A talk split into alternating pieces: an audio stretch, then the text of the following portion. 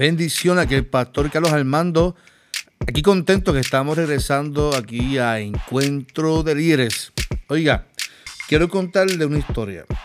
Yo recuerdo una vez, eh, esto me pasó en mi primer ministerio cuando comencé a pastorear en el 2004. Tenía un músico que constantemente llegaba a los ensayos molestos, llegaba al culto molesto, tocaba molesto y siempre estaba enojado porque tuvo mal día y, siempre llegaba al ensayo con la cara eh, demostrando su incomodidad con la vida.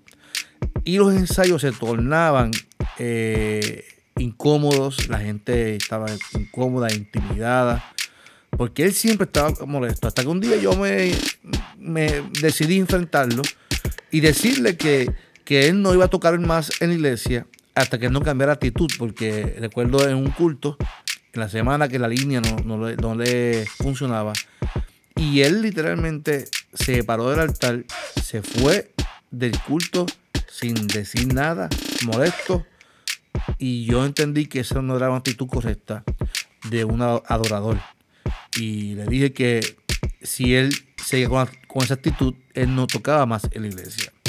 De eso quiero hablar en esta hora, si somos músicos o somos adoradores. Esto es Encuentro de Líderes con el pastor Carlos Armando.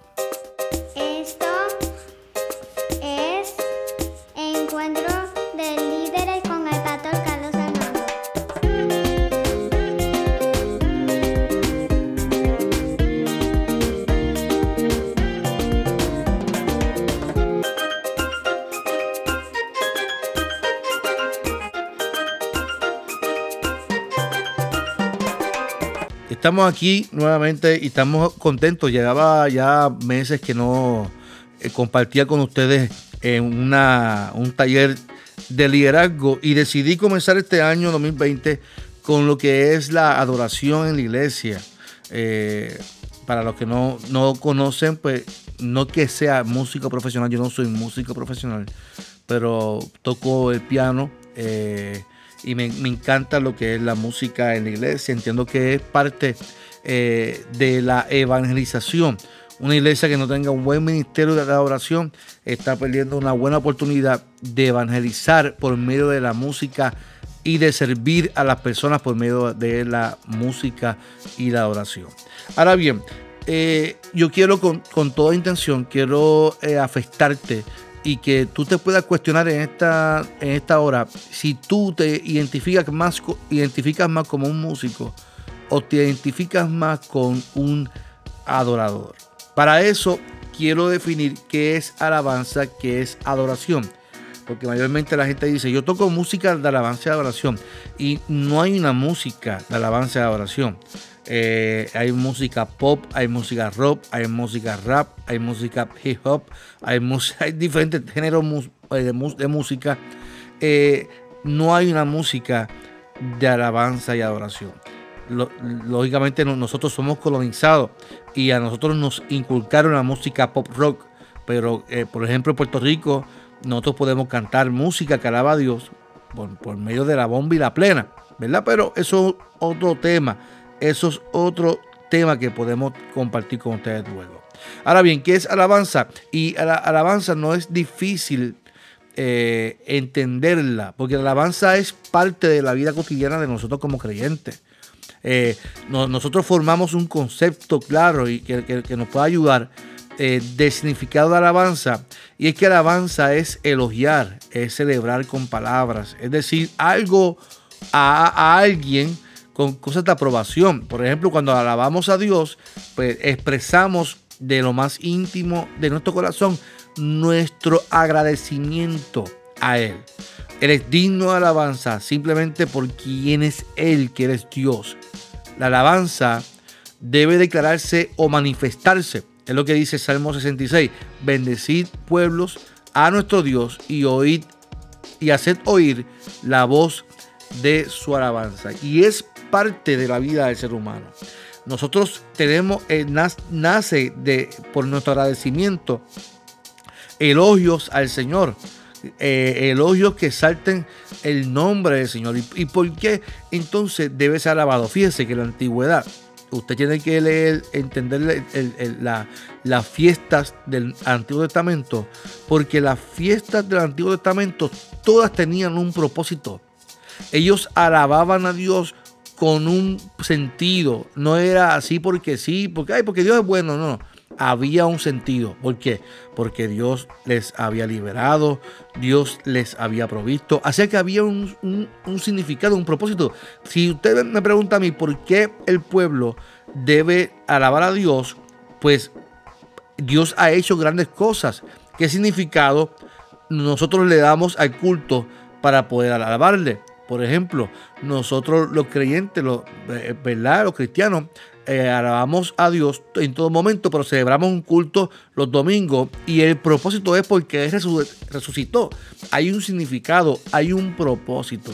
Y el centro del culto, todo lo que se hace debe ser entonces enfocado en darle la gloria y la alabanza a nuestro Dios. Y eso es importante que lo entendamos porque es parte de lo que a lo que somos llamados.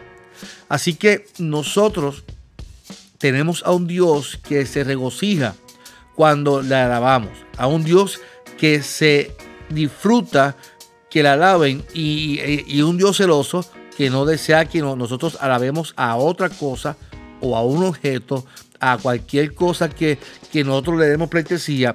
No, él no, le gusta porque quiere que toda alabanza sea para él. Así que la alabanza eh, es, de bienestar para el ser humano es para la gloria del Señor, pero nosotros nos beneficiamos de esa gloria porque es parte de nuestra también naturaleza alabar al Señor. Ahora bien, ¿qué es adoración? Adoración eh, no es lo mismo que alabanza. Alabanza es la expresión, fíjese, eh, pero adoración, si usted se va al Antiguo Testamento, adoración es inclinarse, es postrarse, es bajarse.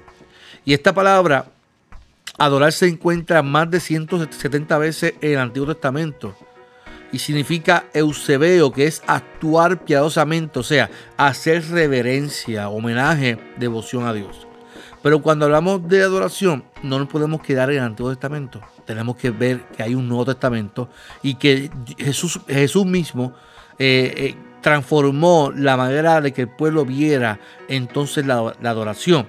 ¿Por qué? Porque la adoración se rendía solamente en, un altar donde Dios decidía el Antiguo Testamento, pero cuando vino Jesús, Dios está en todos lados. No necesitamos un altar para adorar a Dios, porque Dios está en todos lados. De hecho, el altar de Dios es nuestro corazón. Así que eh, es interesante cuando vemos entonces la adoración, porque hay una transformación. Ya no es simplemente humillarme, ya no es simplemente arrodillarme ante Él. Ahora es un estilo de vida. Ahora es parte de mi vida cotidiana, que lo que yo hago, en lo que yo haga constantemente, yo adoro al Señor, porque adoración es la acción de la intimidad y la relación que tenga yo, usted como ser humano, con Dios. Es por eso que la adoración puede ser distinta, ya que cada persona tiene su forma peculiar de, vivir la vida. Así que la, oración no se encierra en un pensamiento, la oración es abierta. Es abierta a, la gente, a su experiencia. La adoración no es una actividad, escuche bien, no es una actividad musical, sino una función del corazón. Lo voy a repetir, la adoración no es una actividad musical, ok, vamos a tener un momento de, adoración. Yo puedo tener momentos de adoración sin tener que cantar un cántico. Podemos tener momentos de adoración sin tener que eh, eh, hablar. Porque adoración, adorar, involucra no solo el espíritu, sino también la mente. Todo nuestro ser debe adorar al Señor. Jesús, fíjese, Jesús cuando servía a la gente que, para el pueblo judío no merecía salvación, Jesús estaba adorando a Dios por medio de su servicio. La iglesia primitiva, cuando comenzó a compartir las cosas en común y a vender sus propiedades, estaban adorando a Dios porque esa era su adoración. Era el servicio a, Dios se daba por medio de la adoración, que era el servicio a los demás. Así que debemos ejercitar nuestra mente, nuestra vida para adorar al Señor. Una cosa es saber lo que significa adoración y otra cosa es muy distinta, es ser un adorador. Porque el adorador sirve, el adorador se da por completo al Señor. Entonces, ¿cuál es la esencia de la adoración, mi amado, mi amada? La esencia es darle todo mérito, todo reconocimiento, todo homenaje, gloria a aquel que es mayor que nosotros. O sea, a Dios. Es por eso que desde el Antiguo Testamento vemos que el ser humano va en busca de un ser supremo para darle adoración, tributo, humillación, pleitesía. Y esto llevó al pueblo de Israel a adorar a dioses falsos y convertirse en idólatras. Por eso es que Dios se, se, molesta y dice, no, se eh, eh, yo soy como un fuego consumidor que consume los dioses ajenos, porque Él es celoso en cuanto en torno a la adoración. Así que Dios desea gente que adora a Dios y Jesús lo cambió, lo transformó por medio del servicio. Cuando Jesús eh, le, le lavó los pies a sus discípulos, Jesús estaba adorando a Dios por medio de, esa, de ese servicio. Ahora bien, ahora bien, vamos entonces a, buscar la manera de, entrelazar lo que es la alabanza, la oración, con la música. Y yo pregunto, te pregunto, eh, ¿qué es un músico para ti? Y si me lo puede escribir en los comentarios, escríbalo. Porque la adoración es mucho más que música. La oración, escuche bien, no es para tu beneficio propio. La adoración es un don. Y si es un don, es un talento, Dios te lo regaló, es para beneficio del pueblo. La adoración no es parte de, de su vida, es la vida es parte, es, es tu vida, es lo que tú haces en tu vida. Así que, es, ¿qué es un músico? Pregunto yo, ¿qué es un músico? ¿Qué es un músico? Y la, el músico es una persona que, que conoce el arte de la música y lo ejerce, especialmente como instrumentista o compositor, ¿verdad? Así que músico es una persona que, conoce del arte, que conoce el arte y lo ejerce, lo pone en función. Sabe tocar instrumentos, sabe eh, eh, escribir, sabe cantar, sabe expresar eh, las notas en cuanto a la música se refiere. Persona que le gustan las artes en griego significa músicos dedicados a las musas. Así que tiene que ver con inspiración, ¿verdad? Pero ¿qué es entonces un adorador? Y adorador es persona que se postra ante un ser supremo. Y es una persona que sirve. Y la iglesia de los hechos, como dije hace un instante, la adoraba a Dios por medio de lo que ellos se derramaban entre sí, se compartían y vendían entre sí. Porque el Espíritu se derramó sobre la iglesia y la iglesia comienza a crecer. La adoración entonces se, daba no dentro del templo, se daba fuera del templo cuando todos se compartían las cosas en común. Lo que te quiero decir es que la adoración no se encierra en la iglesia, sino donde quiera que usted y yo vayamos. Ahí podemos adorar a Dios. Podemos adorarlo porque lo hacemos por medio de un servicio a la gente. Es, difícil, es difícil que usted diga que usted es un adorador y usted no tenga el compromiso de dar un servicio, de ofrecer su, don para beneficio de los demás y que usted se lucre, usted se beneficie constantemente de lo que usted hace. Porque la adoración es cuando yo me doy para que Dios se glorifique y que otros reciban la bendición. Así que voy a, compartir con ustedes tres diferencias, varias diferencias de lo que es un músico y un adorador. Por ejemplo, el, el músico se fundamenta en su talento. Él va a venderse por lo que él es talentoso. Me tocó bien la música, tocó bien la guitarra, tocó bien el bajo, tocó bien la guitarra. Pero el adorador se enfoca en su llamado de ministrar y darse. El músico tiene que ser, oye, créamelo, tiende a ser orgulloso de lo que hace, de que yo lo hago mejor, de que esto lo otro. El adorador es, entiende ser humilde y sencillo porque sabe que el talento se lo dio el Señor. El músico se preocupa por ser el mejor. El adorador da la gloria al Señor. El músico usa un instrumento para tocar y adorar a Dios. El adorador, como dije, no le hace falta un instrumento, porque Él es el instrumento de Dios para su adoración.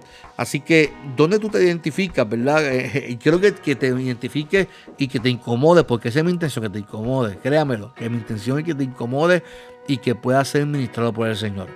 El músico observa a los, a los demás adoradores para imitarlos en el servicio.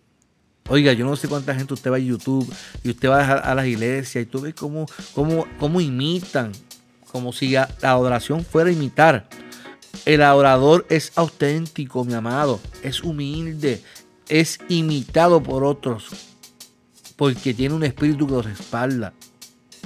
El músico es humano y es emocional. Créame lo que somos emocionales.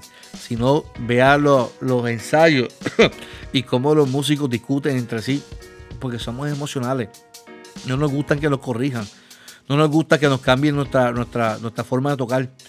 El músico es el adorador. Es humano, pero también es espiritual. Es racional, es íntegro. Porque se fundamenta en el total de la vida para poder servir y adorar a, nuestro Dios.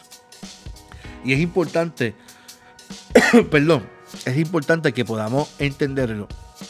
Porque nosotros hablamos de ministerio de música en la iglesia. Y, cuando hablamos de ministerio de música en la iglesia, desde el Antiguo Testamento había ministerios musicales, los levitas. Eh, busque Jubal en Génesis, busque a David cuando empleó los levitas en Primera de Crónica. Siempre ha, habido el música, porque la música es parte de, de, darnos al Señor y de que Dios se glorifique en, la vida del ser humano. Porque somos seres emocionales y nos gusta la música, nos hace bailar, nos hace movernos y nos, también nos, hace sentir llamados y nos hace también confesarnos. Y es parte de la liturgia lo que es confesarnos, ¿verdad? Y el, el adorador, cuando entendemos que entonces somos gente que somos llamados a ser adoradores, entendemos que tenemos una responsabilidad. Una responsabilidad en la vida. Fíjese, yo te pregunto, ¿cómo tú ves la responsabilidad de ser un adorador? ¿Como una obligación o un privilegio? Porque yo como pastor lo veo como un privilegio. Yo no, yo no. Si tú ves a alguien que dice, no, yo tengo que ir al culto porque tengo que tocar y la iglesia después me voy posiblemente lo está haciendo porque se siente obligado a hacerlo, porque si no siente que yo lo va a castigar o algo así, o simplemente va porque tiene que tocar porque le van a pagar. Créamelo, porque si no le pagan, no cobra. Y así que yo voy porque me, es un, como dicen ahora, es un guiso. Antes se decía voy a administrar, ahora dicen voy a guisar. Y lamentablemente así vivimos hoy en día, porque hoy en día la oración se ha tornado un negocio. Y, ese tengo que a la iglesia me demuestra que la gente va por obligación. Sin embargo, yo lo veo como un privilegio. Eh, es un privilegio el pertenecer a un ministerio de adoración. El privilegio es significado de que nuestros ministerios dependen de Dios y no de nosotros. Privilegio es la gracia de Dios derramada sobre nosotros para que entendamos que lo que hacemos es porque Él lo quiere y te regaló el don de poder tocar o cantar como usted quiera verlo, como usted participe. Así que no te sientas obligado. Entiende que es un privilegio y que tú no te lo merecías y Dios te dio el don para que puedas ministrar por medio de la música. Otra cosa que, que es una responsabilidad, usted sabe que antes en la antigüedad se, buscaba al sacerdote como intermediario para que nuestros pecados, nuestras ofensas y, para poder conectarnos con Dios. O sea, necesitamos a un intermediario. Literalmente, yo, eh, lo digo así, literalmente, cuando usted pertenece a un ministerio de adoración, usted está ministrando, usted está dándole un servicio a los que están frente a usted. Usted está cantando, usted está dirigiendo a la congregación a que adoren a Dios y alaben con usted. Por lo tanto, usted también es un sacerdote. porque usted está siendo intermediario entre Dios y el pueblo. Cuando usted está ministrando en la adoración, usted que está dirigiendo el culto, usted es un intermediario usted es sacerdote, usted es parte de, que usted es, es, parte para que la gente se pueda conectar con Dios y ser ministrado, no por lo que usted hace, sino por lo que Dios está haciendo. Así que eh, es parte de la responsabilidad. Créamelo, nadie dijo que el mejor adorador es quien mejor toca. Créamelo, créamelo. Nadie dijo eso. Pero tampoco he visto un adorador excelente que toque mal. Porque lo hacen para el Señor. David era un buen músico y compositor de muchas canciones. Todavía leemos los salmos y los cantamos. Se ha creído que es un, es un mejor adorador quien es mejor músico. Eso es falso. Pero esa idea posiblemente no esté tan equivocada porque cuando si usted es un buen músico, pero también es un buen adorador, créame que usted es efectivo y usted está siendo utilizado por Dios para bendecir y edificar muchas personas.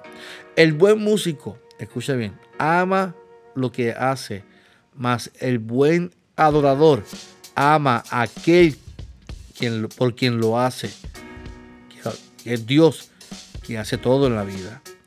Así que nuestra responsabilidad es amar a Dios en lo que hacemos porque Dios es quien hace las cosas. Hay, hay una responsabilidad que yo, yo, yo lo voy a decir con mucho respeto, pero yo creo que hay una responsabilidad muy grande que es ensayar. Y, y hacerlo simplemente porque pensamos que si ensayamos mucho hará que la presencia de Dios fluya, eso es falso. no, hay que ensayar para que la presencia de Dios, Dios descienda y no, no, pues mire, mi amado, antes que usted llegara a la iglesia, antes que usted afinara una nota, antes que usted abriera el templo como pastor, como líder de adoración, como diácono, antes que usted hiciera todo eso, ya Dios estaba ahí. La presencia de Dios estaba ahí. Así que la presencia de Dios no depende de usted, no depende de que usted ensaye mucho, no depende. Usted ensaya para ser responsable con su ministerio y hacerlo bien.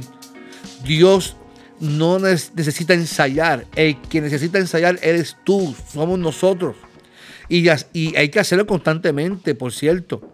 Ensaya todo lo que quiera, pero si tu corazón no está apasionado en lo que haces y por quien lo haces, no apreciarás lo que el Espíritu Santo es capaz de hacer por ti y por tu congregación. Así que tenemos la responsabilidad de hacerlo. De sí, tenemos que ensayar, pero no para que Dios se derrame, porque Dios ya está. Dios está y sigue haciendo las cosas en su nombre y no necesita de ti para hacerlo. Así que es una responsabilidad ensayar simplemente porque es tu responsabilidad, es tu pasión que todo quede bien y también abrirnos en el proceso a que Dios haga también cosas, porque al fin y al cabo es a Dios a quien estamos alabando, mi amado. Así que yo te estoy invitando en esta hora que no seas simplemente un buen músico, seas también un adorador. Otra responsabilidad importante, mi amado, otra responsabilidad importante. Tenemos que ser puntuales.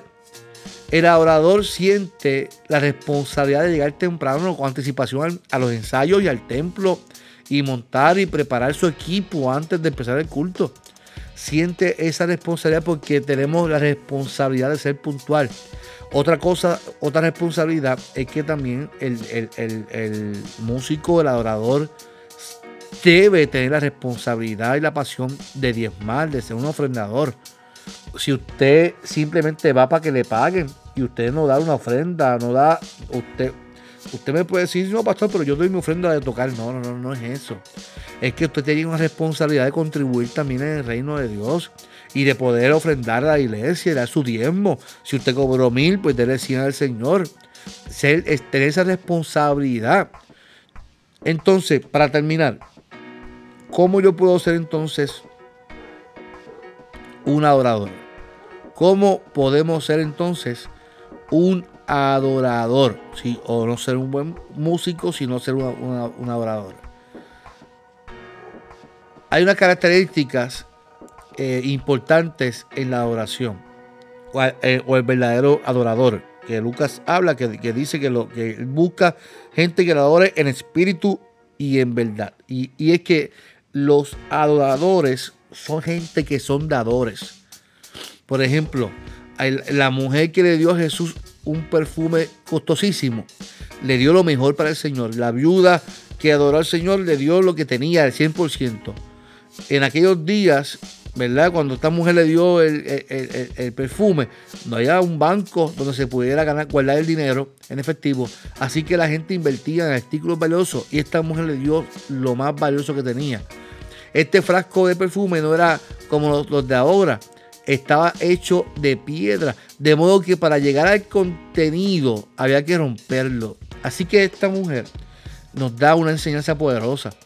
¿Sabe? Para poder ser un buen adorador tenemos que romper nuestras vidas y darle lo más, lo más íntimo al Señor como, como músicos y que podamos adorar a Dios con nuestros instrumentos y que podamos darle lo mejor al Señor porque darle a Él la oración es lo primordial de nuestra entrega al Señor. Darle la adoración es parte de darle nuestro servicio, de nuestra entrega de todo al Señor.